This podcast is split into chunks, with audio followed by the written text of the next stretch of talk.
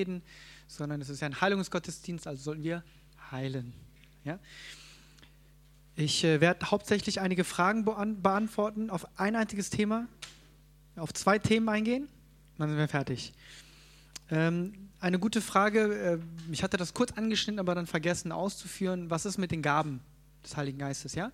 Äh, wie gesagt, diese Gaben, da wo es eigentlich am meisten oder einmal richtig erklärt wird, ist äh, im Korintherbrief, äh, dieser Korintherbrief ist an die fleischliche, ist an eine fleischliche Gemeinde geschrieben worden.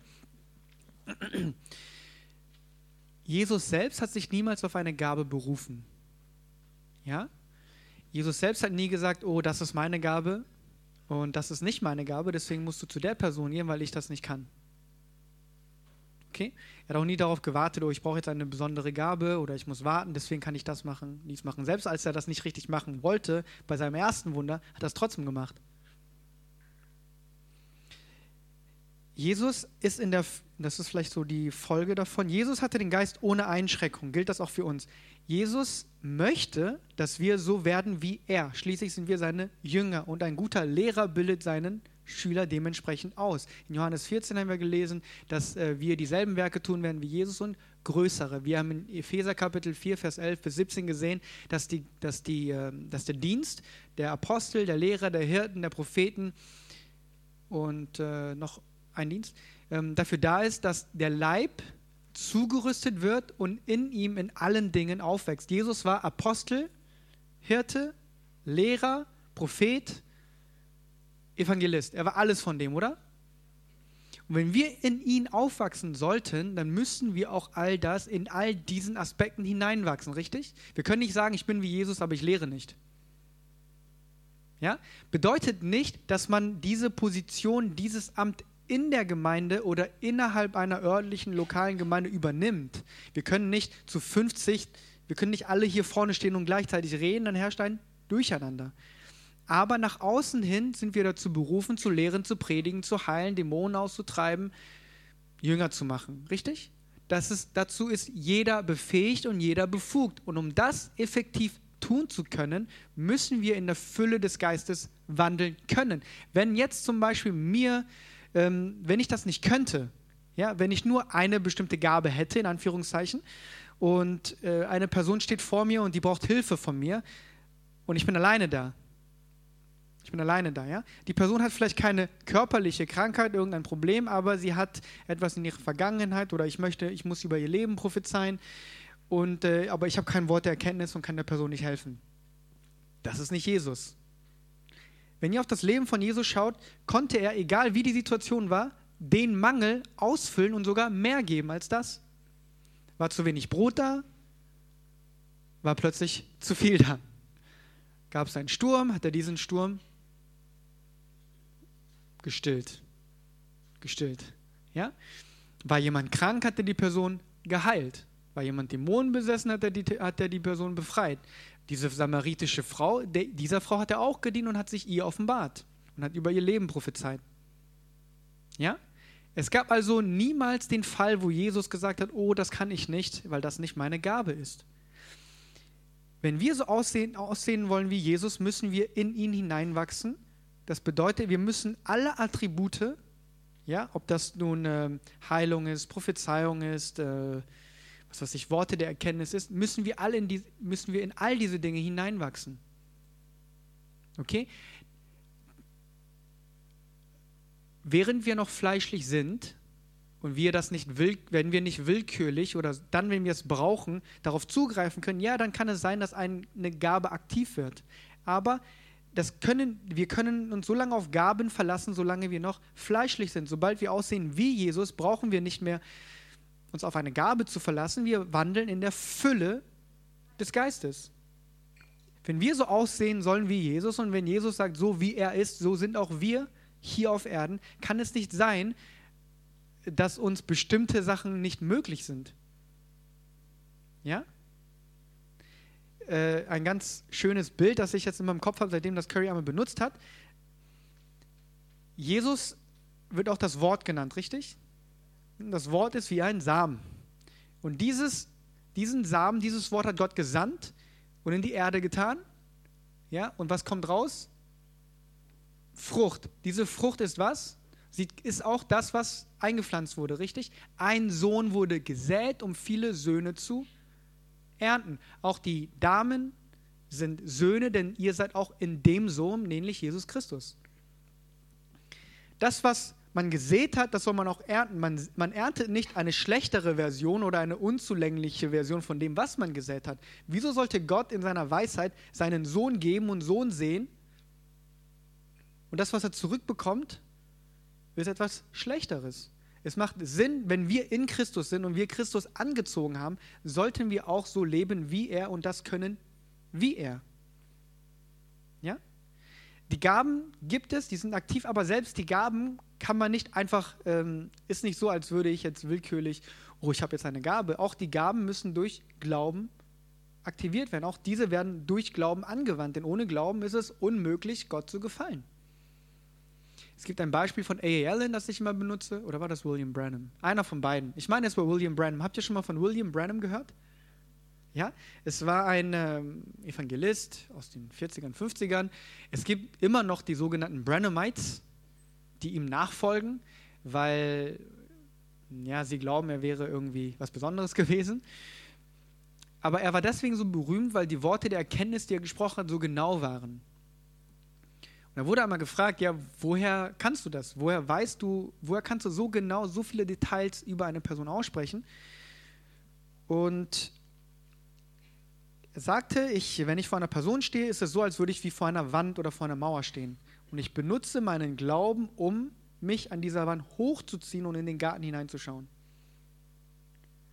Ja, es ist nicht so, dass ähm, ich jetzt sitze, meinen Mund zumache und plötzlich Prophetien aus meinem Mund rausgesprungen kommen und ich kann da, ich habe keine Kontrolle darüber. Der Geist der Propheten ist den Propheten untertan.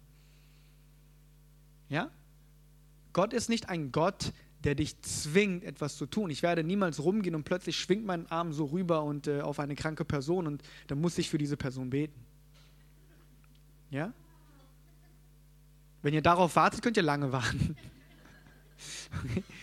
Also ähm, es gibt so etwas wie die Gaben und die sind in der Gemeinde aktiv, aber die sind aktiv, um uns zu helfen, während wir wachsen. Wenn wir, wenn wir in der Fülle des Geistes wandeln und wenn wir so aussehen wie der Sohn, müssen wir nicht immer darauf zugreifen. Es ist so, wie wenn jemand zu mir kommt, dann kann ich ihm Geld geben, kann ich ihm Heilung geben, kann ich eine Prophezeiung geben, kann ich ein Wort der Erkenntnis geben, aber ich als Jesus, als Licht, als Salz, als ein Botschafter Christi, sollte auch Jesus dann dementsprechend repräsentieren können. Und wenn ich immer schauen muss, okay, das ist meine Gabe und das ist nicht meine Gabe, dann repräsentiere ich Jesus nicht genau.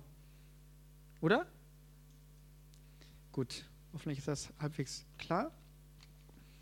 Äh, der König hat auch mal gesagt, äh, das war halt wie gesagt eine extrem fleischliche Gemeinde. Das heißt, wenn ihr gut in den Gaben des Heiligen Geistes funktionieren möchtet, müsst ihr fleischlicher werden als geistlicher. Das nicht wortwörtlich nehmen, ja, aber nur, dass das vielleicht hilft, nicht zu denken, die Gaben des Heiligen Geistes ist das Allerhöchste.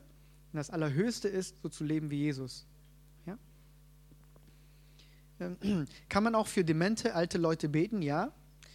Oder auch mit Menschen, die Depressionen oder Süchte haben? Ja.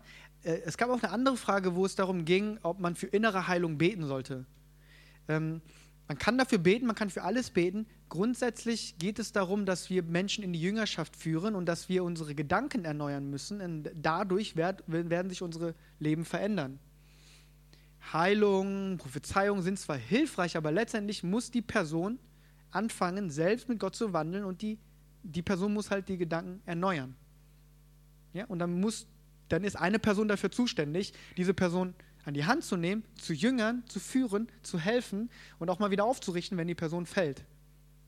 Es ist nicht so, ich lege meine Hand auf, äh, Seele sei geheilt, äh, Körper sei geheilt und jetzt kannst du gehen und ich bin fertig. Okay? Ähm, Jesus hat sich mit zwei, zwölf Jüngern rumgeschlagen und ihr habt äh, in einer Geschichte schon gesehen, dass die nicht immer alles verstanden haben, was er gesagt hat. Es war sicherlich immer wieder frustrierend, vor allem vielleicht Petrus. ja, so äh, ernst, dass er auch mal gesagt hat, äh, Satan gehe hinter mich. Aber trotzdem hat er sein ganzes Leben in diese zwölf Jünger hineingeschüttet. Ja, er hat sein ganzes Leben mit ihnen geteilt und sein Leben in sie hineingeschüttet. Es war nicht einfach. Es war nicht, okay, ein schönes Gebet und die Personen ähm, waren dann äh, Superchristen. Ja? Gut. Wenn man für Heilung betet, braucht man da keinen Arzt mehr. Ich denke, da äh, in diesem Seminar haben wir viel genug darüber gesprochen. Ja? Wenn die Person geheilt wird, braucht sie natürlich keinen Arzt mehr. Wenn die Person noch nicht geheilt ist, dann muss sie halt selbst überlegen und selbst entscheiden, was die Person tut. Äh, die nächste Frage ist, äh, beantworte ich deshalb, weil es aktuell ist, weil auch wir gestern ein bisschen uns darüber unterhalten haben. Wie reagiere ich, wenn jemand nach einem Gebet noch lange über sein Leben, andere Dinge spricht, aber nicht auf meine Worte eingeht? Gehe ich weiter, um mehr Menschen die Liebe Gottes zu zeigen, oder höre ich der Person zu und gebe ihr damit Liebe und Annahme weiter? Zwei Dinge. Erstens geht es nicht darum, dass eine Person ein Projekt ist. Ne? Das heißt, wir gehen nicht hin und sagen, ich möchte schnell eine Heilung sehen und dann ziehe ich weiter. Das ist nicht Sinn der Sache. Natürlich können wir also, sollten wir mehr Zeit investieren. Wenn die Person reden möchte, können wir mehr reden. Wovor man aber extrem aufpassen muss, ist, dass man die Kontrolle über die Situation verliert. Dass man anfängt zu diskutieren und äh, dann wird über den Koran zum Beispiel hatten wir gestern oder über Theologie diskutiert oder die Person redet nur noch über weltliche Dinge. Ja? Äh, beschwert sich über Schule, über das System, über die ganzen Jugendlichen heutzutage und so weiter. Und das geht wirklich ewig weiter. Ja? Ähm, in, diesen, in, in so einer Situation würde ich der Person natürlich Respekt und Anteilnahme zeigen, aber dann versuchen, dieses Gespräch irgendwie zu beenden. Verliert nicht die Kontrolle über diese Situation. Ja? Ihr, ihr seid keine Opfer seid keine Opfer. Ihr seid da, um Menschen zu helfen. Wenn sie es nicht wollen, könnt ihr weitergehen. Wenn sie zu viel reden, könnt ihr auch irgendwann sagen, stopp. Ja? Ihr müsst nicht aus politischer Korrektheit da sitzen, bis die Person ihre Lebensgeschichte euch komplett erzählt hat.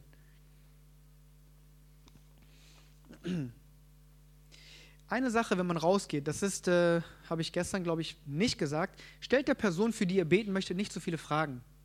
Wenn, ihr zum, wenn ich zum Beispiel zu einer Person gehe und sage, hey, darf ich für dich beten oder ich möchte gerne für dich beten, dann gibt es oft diese ein, zwei, drei Sekunden unangenehme Pause dazwischen, weil du auf die Antwort wartest und die Person darauf antworten muss.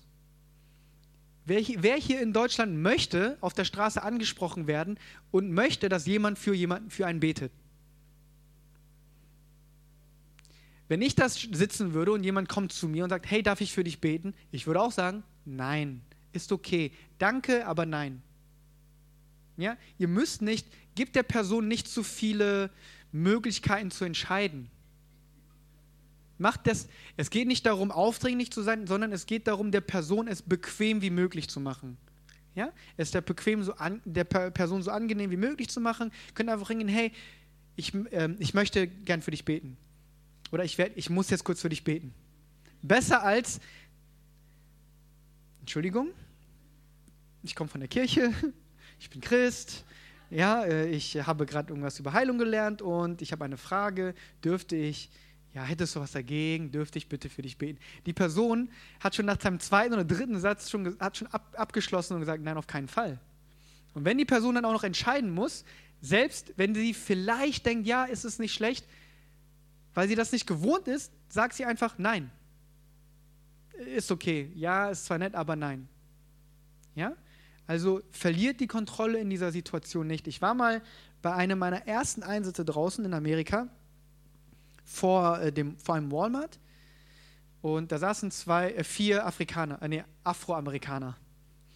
Und das waren so Sänger, Tänzer. Die hatten dort in Dallas kurz einen Stopp gemacht, waren aber unterwegs zu einer anderen Stadt, um halt es zu schaffen als Band. Wir haben uns dann, ich, ich glaube, ein, zwei andere Mitschüler haben uns dann in so eine theologische Diskussion verwickeln lassen und haben diskutiert und diskutiert, aber kamen nicht vorwärts.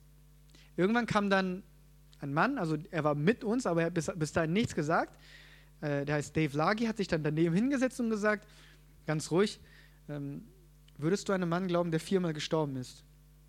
Und äh, die, die da, wir haben die ganze Zeit diskutiert über Theologie, über dies und das, über Jesus, aber danach war Diskussion gab es nicht mehr. Und dann hat er angefangen, sein Zeugnis zu erzählen, wie er halt viermal gestorben ist. Und ähm, dann hat er gesagt, hey, darf ich für dich beten? Du hast, du hast, ich glaube, du hast ein Problem oder du hast oder hast du nicht ein Problem. Und er hatte Knieschmerzen, Knieprobleme, von denen er nicht erzählt hat. Ich meine, wir hätten auch vorher schon gefragt, aber er hat uns nicht gesagt, dass er diese Probleme hatte. Und ähm, nach dem Gebet hat, hat er angefangen, bestimmte Moves zu machen, so Tanzmoves, so Michael Jackson Moves, um sein Knie halt zu belasten, zu sehen, ob das überhaupt geht. Und seine Freunde haben, die daneben saßen, haben gesagt, die haben noch nie gesehen, wie er das gemacht hat. Und selbst nachdem er sich hingesetzt hat, wollte er nicht anerkennen, dass Jesus ihn geheilt hat. Er hat dem Mann gedankt und hat er, ja, ähm, ja, und dann hat er gesagt, ja, das ist aber Jesus. Ne? Ja, du nennst ihn Jesus, ich nenne es Universum, Energie, bla bla. Aber trotzdem, während ich und äh, mein, mein, meine Kollegen ständig angefangen haben mit ihm zu diskutieren und das ging wirklich lange, wir kamen nirgendwo hin, kam dann, die Person hat die Situation kontrolliert und dann in die Bahn gelenkt, damit irgendwas passieren konnte. Ja? Verliert die, ihr solltet die Kontrolle nicht verlieren. Was hatten wir? Ähm, wie kann man wissen, wann das Gebet für Heilung und wann Gebet für ein friedliches Sterben dran ist? Es gibt kein Gebet für friedliches Sterben. Ja? Es gibt kein Gebet für friedliches Sterben. Jesus hat niemals gesagt, okay, jetzt ist die Zeit für friedliches Sterben. Gibt es nicht. Jede, ähm, ich weiß, dass das für mich auch anstrengend war, aber das Sterben ist ja im Grunde genommen kein Sterben, sondern wir lassen einfach unser, unsere Hülle fallen. Ne?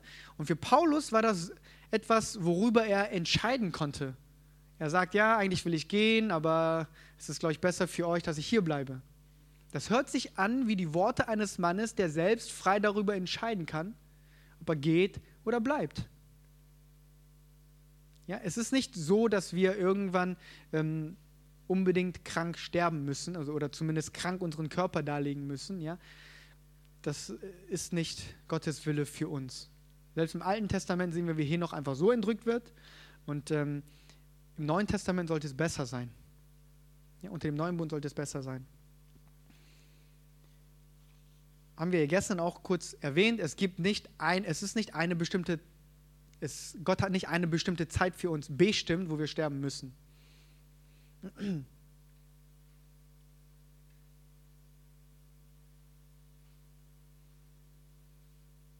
Okay.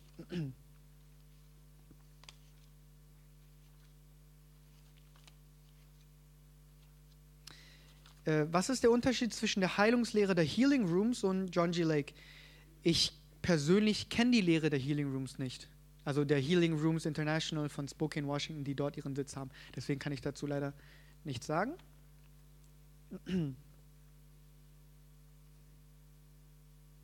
Gut. So, wir haben noch ein bisschen Zeit. Ich gehe jetzt mal auf Seite. Geht mal auf Seite 138. Schlag mal Seite 138 auf. Zweifel verstehen.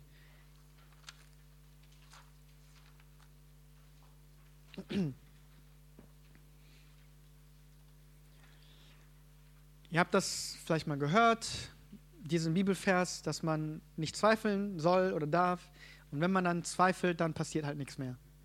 Ja, und deswegen, wenn man mal irgendeinen Gedanken hat oder so, dann braucht man erst gar nicht was zu tun, weil ich ja gezweifelt habe. Also brauche ich nicht zu erwarten, dass irgendwas passiert. Lesen wir uns mal diese Passage durch. Matthäus Kapitel 21, Vers 18 bis 22. Als er aber früh am Morgen in die Stadt zurückkehrte, hatte er Hunger.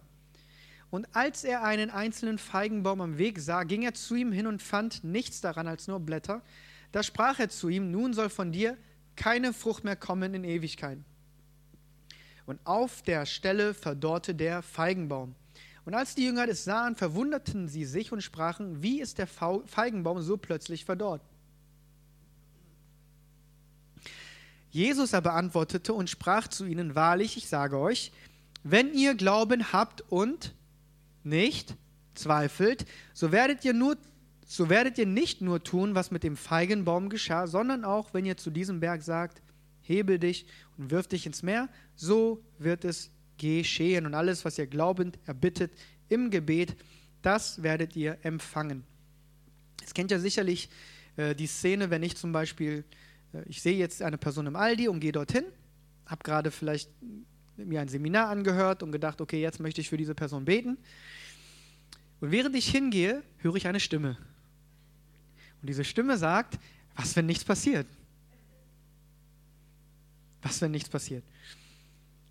Machen wir an dieser Stelle mal eine Pause. Ja, so wie so ein Film und ihr drückt auf Pause. So, Menschen denken, sie hätten gezweifelt. Und äh, denken dann an diesen Bibelvers, wenn man glaubt und nicht zweifelt, dann kann man das tun, aber wenn man zweifelt, dann im Umkehrschluss offensichtlich nicht. Und wenn ich jetzt schon gezweifelt habe, brauche ich es gar nicht hinzugehen, richtig? Habt ihr schon mal sowas über Zweifel gehört oder nein? Na, doch, vielleicht? Okay.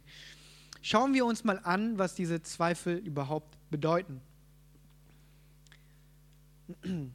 Ja, da seht ihr unten die Bedeutung sich deutlich absetzen, das heißt, das heißt wörtlich und rückbezüglich sich zurückziehen oder als Folge ablehnen, im übertragenen Sinne diskriminieren, als Konsequenzentscheidung oder rückbezüglich zögern. Kann man zweifeln und glauben gleichzeitig? Ich, ich stelle euch mal eine andere Frage. Ist Zweifeln Sünde? Eigentlich schon, ne? Alles, was nicht aus Glauben ist, ist Sünde. Hat Jesus gezweifelt? Wohl nicht. Aber wenn man sündigt, gibt es, müsste es vorher immer irgendeine Versuchung geben, Versuchung geben. Wenn ich ohne irgendwas zu überlegen, ohne Freiheit zu haben, eine Entscheidung zu treffen, sündigen würde, wäre ich im Grunde genommen ein Opfer. Ich kann ja nichts dagegen unternehmen. Oder? Wenn der Gedanke an sich schon der Zweifel ist, wo bleibt dann die Versuchung zu zweifeln? Wo bleibt dann meine Freiheit, eine Entscheidung treffen zu können? Zu sündigen oder nicht? Einen Fehler zu begehen oder nicht? Ich kann ja gar nichts tun. Oh, ich habe gesündigt. Ja? Jetzt noch eine andere Frage. Woher wisst ihr überhaupt, wessen Stimme das ist? Ähm, es ist ja so, dass wenn man spricht, dann kann man an der Stimme selbst erkennen, okay, das ist die Stimme von Seon oder von, an, von, jeder, von irgendeiner anderen Person, richtig? Ja, ihr versteht, was ich meine. Ihr hört mir zu und ihr wisst, das ist meine Stimme. Aber die Stimme, die wir von innen hören, wenn irgendjemand sagt, äh, was, wenn es nicht passiert, da wissen wir nicht, ist das meine Stimme oder ist das die Stimme des Feindes? Oder? Es ist ja nicht so, dass der Feind eine andere Tonlage hat oder tiefer spricht als meine andere innere Stimme. Ja? Und was ist mit der Stimme Gottes? Ist die Stimme Gottes so, oh, Seon, ich spreche zu dir und der Teufel sagt, woher weiß man das? Ja? Er spricht ja von Geist zu Geist und wir, empfing, ähm, wir empfangen es in unserem Inneren. Es ist nicht so, dass wir es durch unser Ohr hören.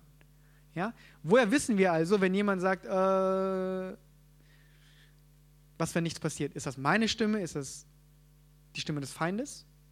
Wenn es die Stimme des Feindes ist, habe ich dann gezweifelt?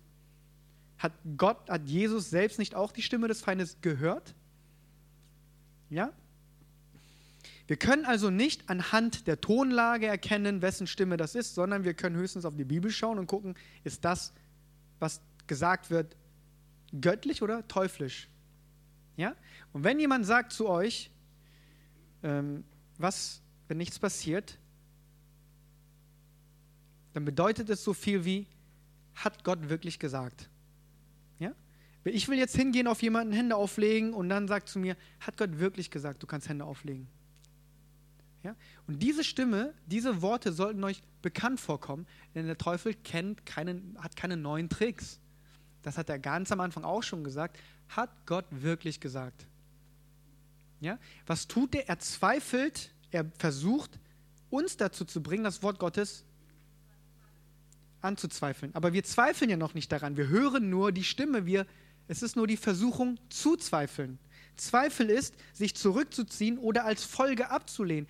Die Stimme ist die Versuchung zu zweifeln. Und wenn wir dann sagen, ja, das stimmt, hat Gott wirklich gesagt, nein, was, wenn nichts passiert? Ich geh wieder weg. Dann haben wir dieser Versuchung nachgegeben und tatsächlich gezweifelt. Wenn wir aber weitergehen, haben wir nicht gezweifelt. Wir, haben, wir, haben, wir sind nicht auf diese Versuchung eingegangen. Lasst euch also nicht einreden, dass nur weil ihr irgendetwas hört, das dann direkt bedeutet, oh, ich habe gezweifelt, jetzt kann ich nichts machen. Ganz ehrlich, ähm, ihr wollt nicht wissen, ab was Menschen so, worüber man alles so nachdenkt, wenn man, während man für Menschen betet. Ja, es ist nicht so, dass man die ganze Zeit nur heilige Gedanken in seinem Kopf hat. Man denkt ständig, was, wenn nichts passiert. Oh, dafür habe ich noch nie gebetet. Ich weiß nicht genau, ob ich äh, das überhaupt kann. Ja, ab und zu hört man Sachen wie äh, 20, 30 Jahre schon ein Problem und äh, keine Ahnung, alle Ärzte aufgesucht und was sagt man dann? Gott kann das machen, kein Problem. Aber in meinem Kopf geht was ganz anderes vor sich. Ja?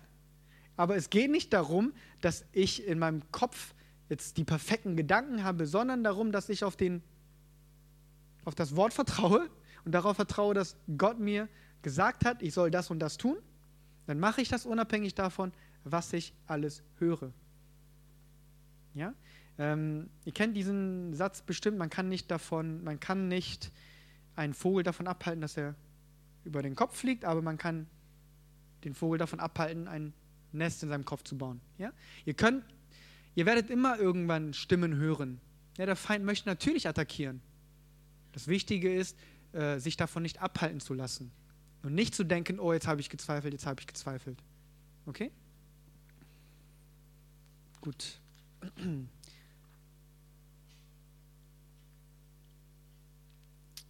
Äh, noch ein kurzes Zeugnis zur theologischen Diskussion und so. Ich war einmal in Hamburg, dort haben wir auch eine Veranstaltung gehabt. Waren wir dann nach der Veranstaltung kurz im Aldi und wollten Cola kaufen, ähm, sind reingegangen und da war ein Mann, der hat gehumpelt. Bin kurz zu ihm hin, habe die Hand genommen. Äh, er hat mich angelächelt, er dachte, ich wollte ihm die Hand geben und schütteln.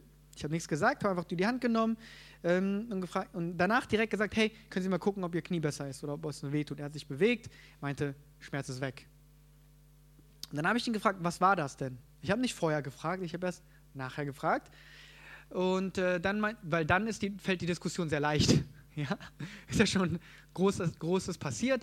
Also habe ich dann direkt offenen Zugang, äh, über Gott zu reden, über Jesus zu reden und so weiter. Und äh, er hat sich beim Fußball vor Jahren, ich meine, es wären 25 Jahre, bin mir aber nicht hundertprozentig sicher, bei diesen ganzen Jahren, die man im Kopf hat, ähm, hätte er sich das Knie verletzt und irgendwas wäre nicht mehr da. Ich weiß nicht genau welcher Teil, aber irgendwas würde fehlen und er hätte seitdem immer Schmerzen gehabt.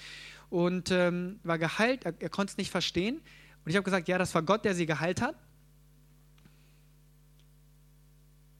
Und er hat gesagt, na, aber ich glaube nicht an Gott, ich bin Kommunist.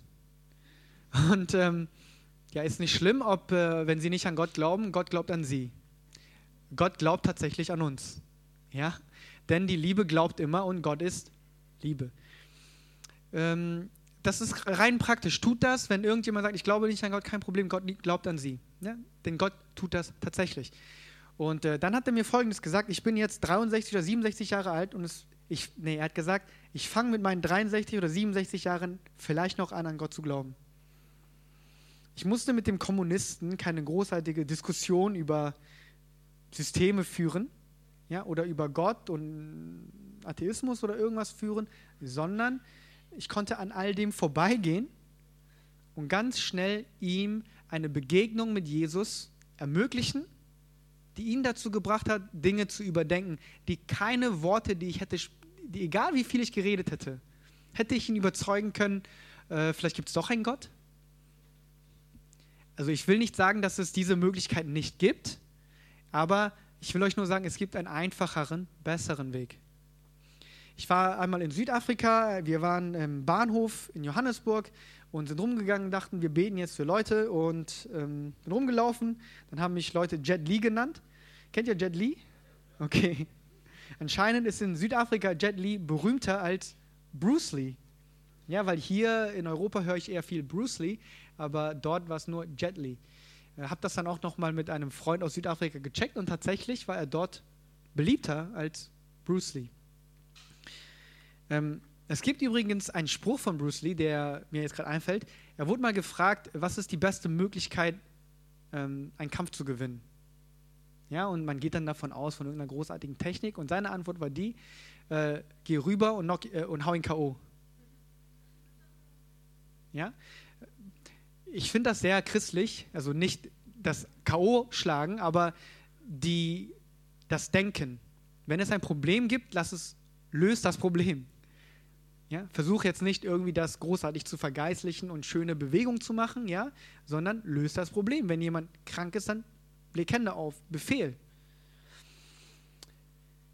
Wie sind wir jetzt dazu gekommen? Ach ja, ähm, da waren wir am Bahnhof und ich bin halt rumgelaufen und irgendwann kam eine Frau mir entgegen, die, die tief traurig aussah, aber auch ein bisschen humpelte. Ich habe sie gefragt, ähm, Entschuldigung, haben Sie Schmerzen? Kann es sein, dass Sie Schmerzen haben? Sie hat gesagt, ja, am ganzen Körper. Habe kurz für sie gebetet, die Schmerzen waren weg und habe sie dann weiter gefragt, hey, aber gibt es nicht noch andere Dinge und so weiter? Äh, und sie hat mir dann angefangen, von ihrem Leben zu erzählen und gesagt, dass sie vor, vor einigen Monaten mit äh, AIDS diagnostiziert wurde und dass sie das aber ihrer elfjährigen Tochter nicht erzählen konnte, aus Scham. Aus Scham, ist das richtig? Aus Scham nicht erzählen konnte. Und weil ihr das so wehgetan hat, jeden Morgen ihre, seiner, ihrer Tochter, ihre Tochter zu sehen und ihr das nicht sagen zu können, aus Schamgefühl hat sie angefangen zu trinken. Und da, wo ich ihr begegnet bin, hatte sie auch schon getrunken. Und es war, ich glaube, 11 Uhr morgens. Aus Scham. Ja? Und äh, ich und wir waren halt nur unterwegs, wollten vielleicht eine Heilung sehen und so, sind rumgegangen. Äh, dann habe ich halt natürlich auch dafür gebetet. Sie konnte das da jetzt nicht direkt testen. Sie hatte, das war im, welchen Monat war das? Ich glaube, das war irgendwie Mai und sie hatte erst später ihre nächste Untersuchung. Und ähm, ich glaube fest daran, dass sie geheilt wurde. Habe dann gesagt, ja, wenn sie dann ihren ähm, Bericht bekommen, dass sie frei sind, dann können sie Gott danken und äh, was sie aber zu ihrer Tochter sagen möchten oder so, das überlasse ich ihnen. Ich sage das deswegen. Fünf, sie hat mir dann noch erzählt, eigentlich wollte sie woanders lang. Sie wollte den Bus nehmen, aber nur an diesem Tag dachte sie, hey, ich fahre mit der Bahn. Und dann ist sie in den Bahnhof reingekommen.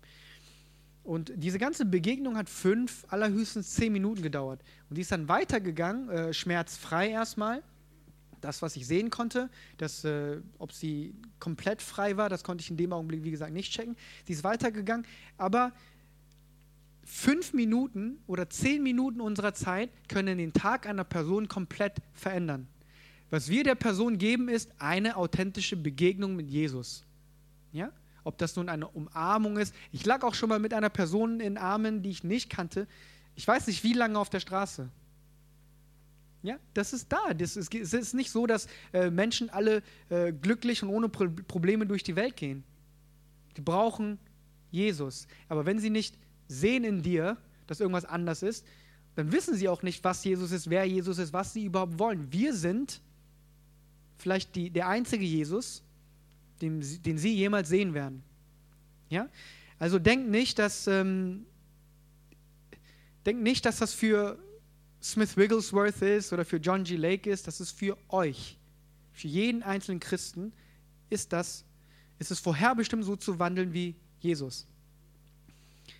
Sind wir jetzt dahin gekommen? Gut. Vielleicht muss das jemand hören, aber ich bin ein bisschen vom Thema abgekommen. Zweifel. Gut. Wir haben noch ein bisschen Zeit, ja, bevor wir dann weiter über sowas reden, gehe ich noch auf ein einziges Thema ein. Dann sind wir wirklich mit diesen Themen durch. Äh, schlag mal Seite 136 auf.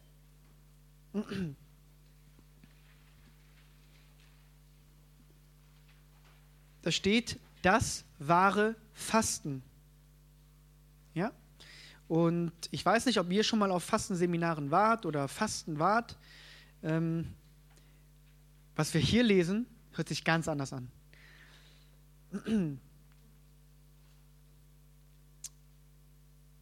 Ab Vers 3. Lese ich mal vor. Warum fasten wir und du siehst es nicht? Warum kasteien wir unsere Seelen und du beachtest es nicht? Seht an euren, eurem Fastentag, geht ihr euren Geschäften nach und treibt alle eure Arbeiter an. Siehe, ihr fastet, um zu zanken und zu streiten und dreinzuschlagen mit gottloser Faust. Ihr fastet gegenwärtig nicht so, dass euer Schreien in der Höhe Erhörung finden könnte. Meint ihr, dass mir ein solches Fasten gefällt? Wenn der Mensch sich selbst einen Tag lang quält und seinen Kopf hängen lässt wie ein Schilfhalm und sich in Sack, Tuch und Asche bettet, willst du das ein Fasten nennen und einen dem Herrn wohlgefälligen Tag? Ich war selbst auf so Heilungs-, äh, nicht Heilungsseminaren, auf Fastenseminaren. Das ist ja immer vor Ostern dann. Und äh, die Standardfrage, die man sich dann so gestellt hat am ersten, am zweiten Tag, wie geht's dir? Schaffst du das noch? Wie lange hast du schon gefastet? Ja? Und meistens sind die Menschen alle, nicht alle, aber man ist dann nach einem, nach zwei Tagen ziemlich schwach und man sagt, ja, halte durch und so. Okay?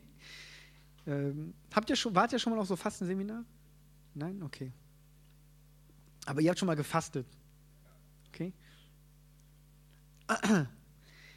Und in Vers 6 steht, sagt Gott selbst, spricht Gott selbst über das Fasten, das ihm Freude bereitet und was ihm gefällt, ist nicht das ein Fasten, an dem ich gefallen habe, dass ihr ungerechte Fesseln losmacht, dass ihr die Knoten des Joches löst, dass ihr die Unterdrückten freilasst und jegliches Joch zerbrecht. Hört sich ganz anders an, oder? Als das Fasten in dem Sinn, ich esse jetzt nichts und leide und leide und leide und äh, meinetwegen gehe in Hungerstreik. Besteht es nicht darin, dass du dem Hungrigen dein Brot brichst und arme Verfolgte in dein Haus führst, dass, wenn du einen Entblößten siehst, du ihn bekleidest und dich deinem eigenen Fleisch nicht entziehst? Gott sagt, dass das das Fasten ist, an dem er gefallen hat. Fasten bedeutet nicht nur, ja, natürlich ist das ein Teil, aber nicht nur nichts zu essen, das kann man auch tun, aber Gott hat daran gefallen, wenn wir die Knoten des Joches lösen, die Unterdrückten freilassen, dem Hungrigen Brot geben, Verfolgte in unser Haus führen und den Entblößten bekleiden. Das ist, was ist das? Ist einfach nur seinen Nächsten zu lieben. Ja?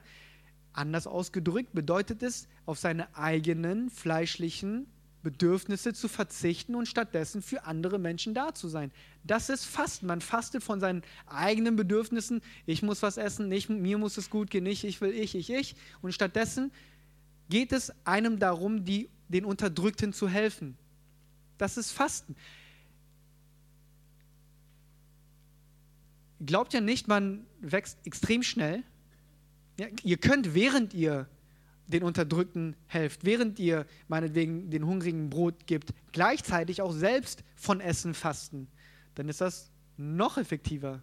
Ja? Ihr könnt etwas kochen oder vorbereiten, dann eine Person geben, die nichts zu essen hat, ja? und äh, dieser Person dann von Evangelium erzählen, während sie ist, denn schließlich ist die Person und kann nicht reden.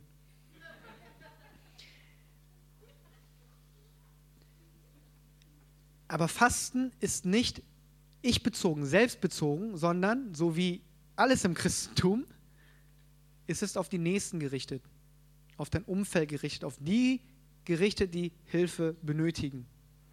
Ja, das ist wahres Fasten, an dem Gott wohlgefallen hat. Steht das da, ja oder nein? Könnt ihr, habt ihr das gelesen? Nicht denken, oh, vielleicht stimmt das nicht, was er gesagt hat. Ihr müsst euch einfach nur durchlesen, was hier steht. Fett gedruckt und äh, ich hoffe, das hilft euch dann. Ähm, ein Thema ist mir noch eingefallen. Es geht um diese Generationenflüche. Ich weiß nicht mehr, auf welcher Seite das hier steht. Welche Seite? 99. Geht mal dorthin. Ist im Grunde genommen auch wieder nur eine Bibelstelle. Ja, ähm, ihr kennt das ja mit äh, dritte und vierte Glied. Habt ihr vielleicht schon mal gehört? Ich lese euch das nur ganz kurz vor, weil wir nicht mehr so viel Zeit haben und ich hoffe, dass das nicht mehr etwas ist, worüber ihr wirklich nachdenkt. Ja, ich hoffe, ihr habt gesehen, dass Jesus das niemals getan hat. Ja, irgendwie über Flüche nachzudenken oder zu schauen oder Flüche zu brechen oder so. Aber schauen wir nach, woher überhaupt diese Lehre kommt. 2. Mose, Kapitel 34, Vers 6 bis 10. Ich lese nur Vers 7 vor. Der tausende Gnade bewahrt und Schuld, Übertretung und Sünde vergibt, aber keineswegs ungestraft lässt, sondern die Schuld der Väter heimsucht an den Kindern und Kindeskindern bis an das dritte und vierte Glied. Das steht wo im Alten Testament. Ja? Gehen wir mal weiter zu Ezekiel Kapitel 18. Da sind wir immer noch im Alten Testament. Und was steht dort im Alten Testament?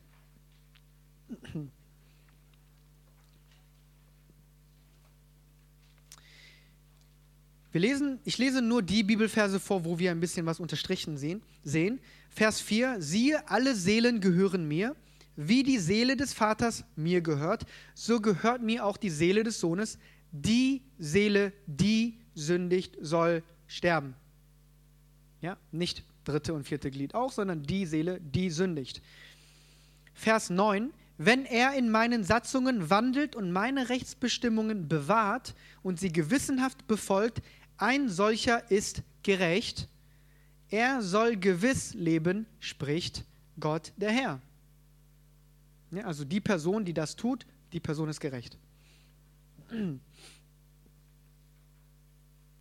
Vers 14. Und siehe, wenn er wiederum einen Sohn zeugt, der alle Sünden seines Vaters sieht, die dieser vollbracht hat, ja, wenn er sie sieht, aber solche nicht tut, nicht auf den Bergen Opferfleisch isst, seine Augen nicht zu den Götzen des Hauses Israel hebt, die Frau seines Nächsten nicht befleckt, niemand bedrückt, niemand fändet, nicht Raub begeht, sondern dem Hungrigen sein Brot gibt und den Entblößten bekleidet, seine Hand nicht an den Armen legt, weder Wucher noch Zins nimmt, meine Rechtsbestimmungen befolgt und, meinen, und in meinen Satzungen wandelt, der soll nicht sterben, um der Missetat seines Vaters willen, sondern er soll gewiss leben. Vers 19 und 20. Ihr, aber sagt, warum soll der Sohn die Missetat des Vaters nicht mittragen? Weil der Sohn Recht und Gerechtigkeit geübt hat. Er hat alle meine Satzungen bewahrt und befolgt. Er soll gewisslich leben. Die Seele, welche sündigt, die soll sterben. Der Sohn soll nicht die Missetat des Vaters mittragen und der Vater soll nicht die Missetat des Sohnes mittragen. Auf dem Gerechten sei seine Gerechtigkeit und auf dem Gottlosen sei seine Gottlosigkeit. Das heißt, jeder ist für sich selbst verantwortlich. Ja? Das mit den dritten und vierte Generation Heimsuchen, dritte, vierte Glied Heimsuchen, hatte schon sein Ende im Alten Testament. Nicht mal im Neuen, sondern im Alten Testament. Wir haben sowieso nicht das Recht zu sagen, oh, es liegt irgendein Generationenflug auf uns, Fluch auf uns. Schließlich haben wir einen Vater, der ist, das ist der himmlische Vater, ja? Wir haben nur einen Vater, wir gehen nur, wir, können, wir gehen nur eine Generation zurück. Schließlich sind wir eine neue Schöpfung. Ja? Und dieser Vater, von diesem Vater bekommen wir sicherlich keinen Fluch, wenn überhaupt haben wir einen Generationen Segen. Denn in Christus sind wir gesegnet mit allen himmlischen Segnungen. Gut, was wir oft als ähm, Fluch oder so bezeichnen, ist nichts anderes als eine erlernte Sünde. Ja? Das Kind sieht oft das, was der Vater macht und auch wenn er sich dagegen wehren möchte, er hat es halt sein ganzes Leben lang gesehen und merkt dann später komischerweise, oh, ich mache das ja genauso wie mein Vater. Es ist ein erlerntes Verhalten und es kann sein, wenn man dieselbe Sünde begeht, dass man einen ähnlichen Geist auf sich zieht, ja, oder dass man einen ähnlichen Charakter hat oder ähnliche Dinge auslebt, aber das bedeutet nicht, dass irgendjemand dann gesagt hat, okay, du hast einen Fluch und dieser Fluch geht jetzt auf diese Person über. Okay? Das, was wir Generation Fluch nennen, ist meistens eine Generation Sünde, ein erlerntes Verhalten. Gut. Ähm ich habe soweit alles durchgedrückt, was ich durchdrücken wollte. ähm ich glaube, ich mache an dieser Stelle Schluss. Ja? Gibt es noch irgendwas, was du ankündigen willst oder musst? Ah, okay. Ich, ich frage jetzt schon einmal kurz. Ähm, wir haben um 18.30 Uhr einen Heilungsgottesdienst. Normalerweise bitten wir die Leute, die, die, drei, die alle drei Tage